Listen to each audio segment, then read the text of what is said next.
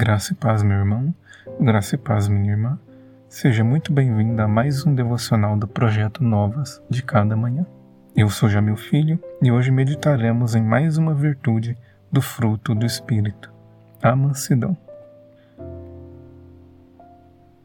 Abra sua Bíblia em Gálatas, capítulo 5, versos 22 e 23. Mas o fruto do Espírito é mansidão Sermão da Montanha, o Mestre chama seus discípulos e lhes declara: Bem-aventurados mansos, porque eles herdarão a terra. Tal virtude não diz respeito à personalidade tranquila, a uma postura serena e pacata, nem muito menos alguém que não possui voz ativa. A mansidão cristã é fruto do agir sobrenatural do Espírito Santo no coração do cristão tornando-o apto a viver em moderação, paz, humildade e, acima de tudo, em submissão à soberana vontade de Deus.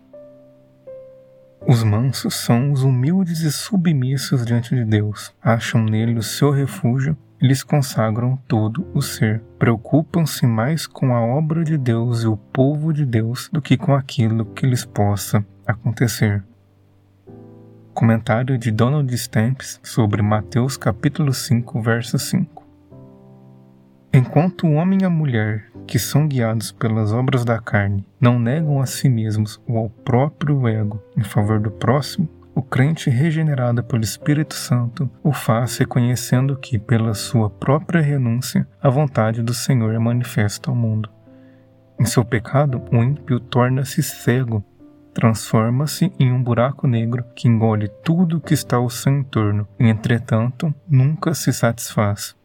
Tudo diz respeito à sua própria vontade e a seu próprio eu. Porém, aquele que se submete a Cristo e é regenerado pelo Santo Espírito torna-se capaz de, pela fé, negar o seu orgulho e as suas próprias motivações em favor do reino de Deus. E na medida que o ego é removido do trono para que Cristo reine, a mente torna-se capaz de responder em humildade, amor e graça ao próximo.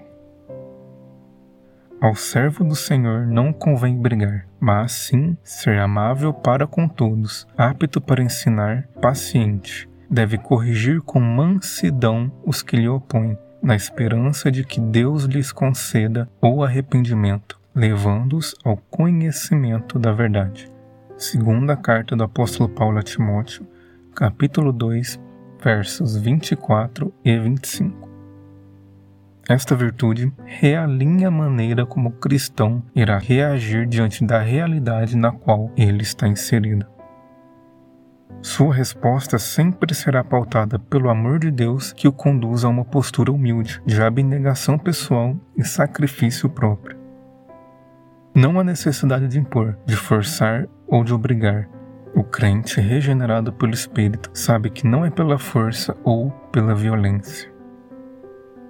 No entanto, ao contrário da mansidão associada à debilidade pregada pelo mundo, a mansidão cristã não impede o homem ou a mulher de reagir ao mal, de se irar diante da iniquidade.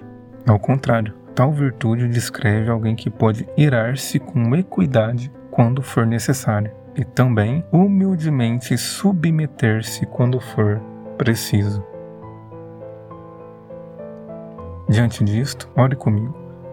Pai, ajude-me a amadurecer o fruto de teu Santo Espírito. Auxilia-me a desenvolver um espírito manso, tardio para se irar e guiado pela tua soberana vontade, para que o teu nome seja glorificado e o teu reino seja manifesto Oro em nome de teu Filho Jesus. Amém. Obrigado por acompanhar mais um devocional do projeto Novas de Cada Manhã. Amanhã retornaremos em mais uma meditação acerca das virtudes do fruto do Espírito. Que Deus lhe abençoe.